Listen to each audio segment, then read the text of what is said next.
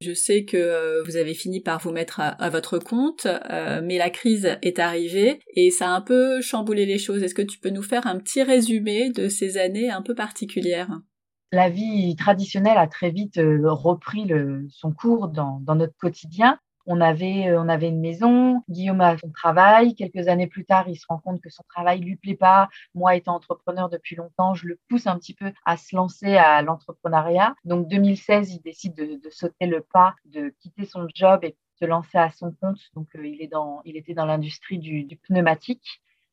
Et de là, 2016, euh, on commence à avoir un rythme de vie qui nous convient bien, c'est-à-dire travaille, on travaille côte à côte en tant qu'entrepreneur à la maison et on gère, euh, on gère les enfants, crèche, école, euh, comme ça.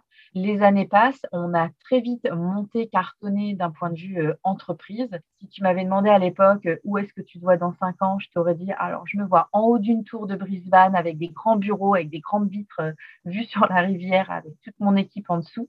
C'était vraiment le, le, le, cheminement de carrière sur lequel on était parti et pour lequel on se donnait à fond en pensant que c'était ça notre vie, qu'on était fait pour ça, que c'était notre mission, c'était de devenir entrepreneur et euh, entrepreneur à succès.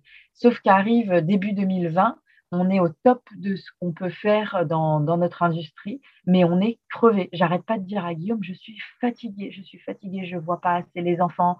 Euh, c'est génial ce qu'on fait, on travaille bien, on gagne bien notre vie, mais on a de moins en moins de temps pour nous. Guillaume, il arrête pas de me dire, oh, j'adore euh, travailler avec toi, on passe nos journées ensemble, mais il me dit, mais tu deviens ma collègue, on parle que boulot. Donc il y a vraiment une prise de conscience début 2020 qui commence à nous arriver euh, tout doucement dans nos têtes, et là, boum, la crise mars 2020, crise mondiale, nos entreprises ferment du jour au lendemain, plus aucune activité professionnelle du jour au lendemain et les enfants sont, euh, sortent de l'école et on commence le confinement. Et de là, qui aurait pu nous paniquer d'un point de vue entrepreneur, qui aurait pu nous paniquer, a été vraiment un moment, mais juste une petite parenthèse, une petite bulle magique dans notre vie, se retrouver tous les quatre à la maison, en mode euh, slow life, c'est-à-dire très très au ralenti, parce que de toute façon on avait on plus de boulot, plus d'école, a été vraiment la concrétisation de se dire mais c'est ça qu'on veut faire, c'est ça la vie. Alors c'est facile à dire comme ça. Hein. J'imagine déjà les gens qui disent tout le monde aimerait ne pas travailler et être en slow life, mais nous ça a été vraiment le, le déclic pour se dire qu'il était temps de changer de vie vous aviez un peu le temps de voir venir et, euh, et, de profiter de cette parenthèse sans travailler, mais sans être non plus euh, complètement à la gorge euh, en vous demandant euh, comment allait se passer le jour d'après. Alors oui, on pouvait voir euh, venir, mais moi j'avais la frayeur de toucher à nos économies parce que ne sachant pas combien de temps allait durer la crise, il n'était pas question de se vider de nos économies, de ce qu'on avait gagné ces, dernières années. Ce qui nous a sauvés, c'est que le, gouvernement a fait un chèque à toutes les entreprises, petites ou moyennes.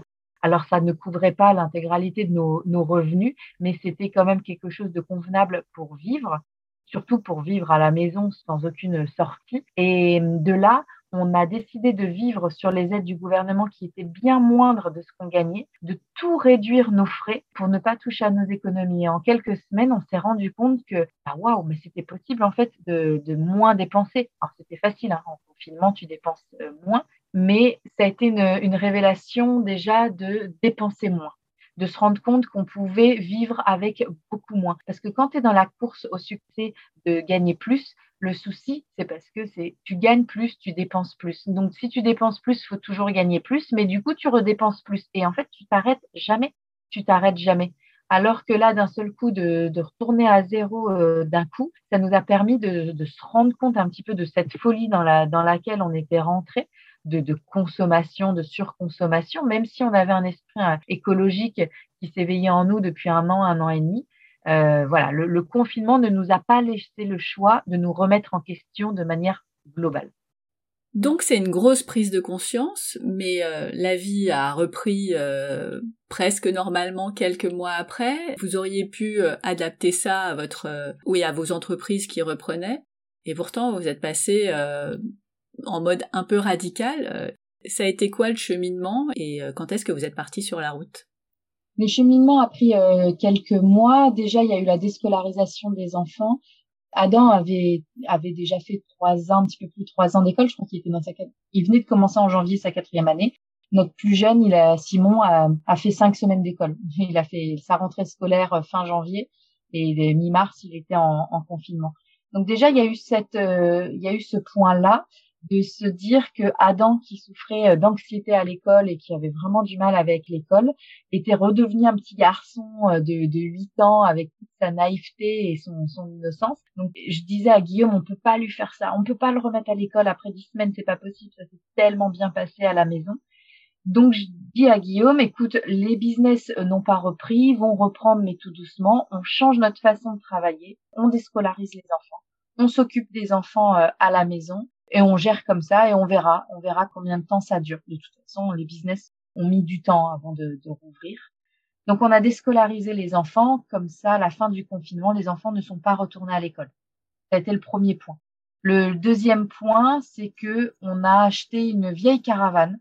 Elle est de 1986. Il y avait que les murs et le plancher pour décider de la retaper. C'était un projet de vacances, de week-end. Il fallait qu'on s'occupe les mains vu qu'on travaillait pas.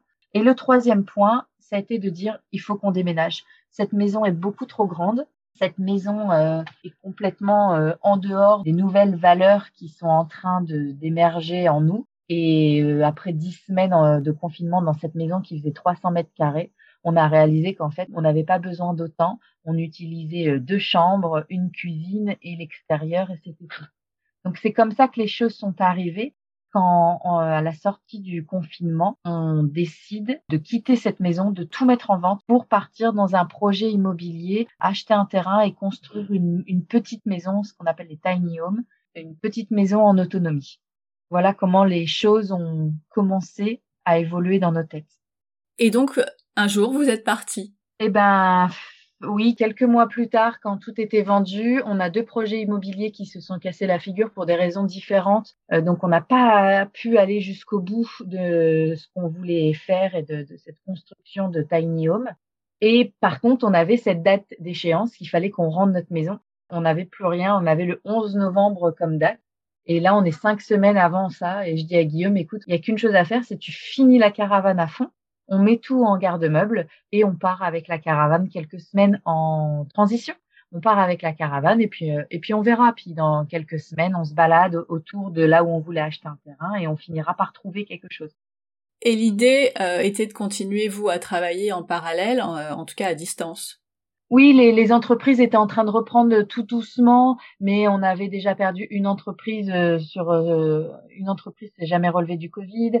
Euh, on a complètement restructuré euh, l'autre entité qui nous restait pour euh, ne plus avoir de bureau parce qu'on on voulait diminuer les dépenses, donc plus de bureaux en ville. les équipes travaillaient, travaillaient à distance. On invitait les équipes à passer en consultant pour pouvoir travailler sur d'autres projets aussi en même temps si jamais on pouvait pas leur assurer un, temps plein. Donc les choses étaient en train de se mettre en place comme ça depuis quelques mois. Et on avait cette possibilité de continuer de travailler d'où on voulait tant qu'on avait une connexion Internet. Donc euh, ça nous a pas fait peur. C'est aussi pour ça qu'on avait créé le, business, c'était pour cette liberté-là. Donc ça nous a pas fait peur de dire go, on part quelques quelques semaines et on verra. Donc on met tout en garde-meuble et on part. Et trois, quatre semaines après, on rentre voir les copains pour euh, ma fête d'anniversaire et les copains disent allez c'est bon, vous rentrez. Et on dit bah non parce que en fait c'est pas assez. Trois semaines, on a juste eu le temps de prendre nos marques et de se retrouver en famille et de se dire qu'on aimait ça. On va continuer. On part, euh, on part trois mois. Et puis, bah, en fait, le trois mois s'est transformé en six mois, six mois en douze mois, et, euh, et voilà comment on a on a fait la moitié de, du tour de l'Australie. Déjà la première année, il n'y avait rien de planifié, il n'y avait rien de prévu, mais ce mode de vie est arrivé, a pris sa place de manière d'une évidence incroyable dans notre quotidien, comme un, un nouveau mode de vie à, à adopter à quatre en famille. Alors partons sur les routes avec toi. Donc les trois semaines, vous les faites dans le coin et après, vous décidez de partir où? Les trois premiers mois, on était dans le Queensland et il commençait à faire très très chaud dans le Queensland parce que c'était l'été. Donc euh, dans la caravane, euh, ça devenait un petit peu vite insupportable. Donc on décide de descendre dans le sud, de longer la côte et d'aller direction Sydney, direction New South Wales. Donc on arrive euh, au bout de quelques semaines aux alentours de Sydney, sauf qu'on est rattrapé par le Covid et tous les confinements qui arrivent les uns après les autres. Donc, euh, on se décide de quitter le New South Wales pour arriver vers Melbourne, dans le Victoria, parce que Sydney est en train de se faire mettre en lockdown, en confinement. Et on se retrouve à, Melbourne pour Noël. Et pareil, comment, un, je sais pas comment tu dis en, français, un cluster qui arrive. Euh, et Melbourne est en train de se faire fermer partout. Donc on se retrouve un peu poussé parce qu'il n'est pas question de se retrouver en confinement dans une caravane, euh, dans un caravane park. Et on décide de prendre le ferry début janvier pour la Tasmanie. La Tasmanie, c'est la petite île qui est au sud de, au sud de l'Australie. Et là, on arrive en Tasmanie. Euh, c'était le, rêve de Guillaume de toute façon. Il, y avait été quelques années avant. Il voulait vraiment y retourner en famille. On pensait pas y arriver si vite parce qu'on a vraiment survolé le New South Wales et le Victoria. Et on arrive en Tasmanie début janvier avec un billet retour euh, neuf semaines plus tard, avec l'idée qu'après on rentre. Et en fait, les neuf semaines en Tasmanie, c'est vraiment là que le voyage a, a commencé parce que c'est là qu'on a commencé à ralentir, à se poser, à apprécier les paysages, à partir en randonnée tous les matins en, famille. Et là, les, neuf semaines, euh, il y a eu ces hauts et ces bas d'adaptation de, vie, euh, de vie en caravane. Mais là, on a réalisé euh, neuf semaines dans la caravane en, Tasmanie que bah, si on faisait la Tasmanie, il fallait faire le reste aussi parce que c'était trop beau ce qu'on était en train de vivre, se lever tous les matins avec des levées de soleil incroyables. On était rythmé par les levées de soleil, les couchers de soleil on découvrait des nouveaux paysages chaque jour. On a fait des randonnées en Tasmanie juste incroyables. Et notre vie a vraiment pris tout son sens là, tout son rythme au ralenti euh, là. Et là, on savait qu'on rentrerait pas tout de suite.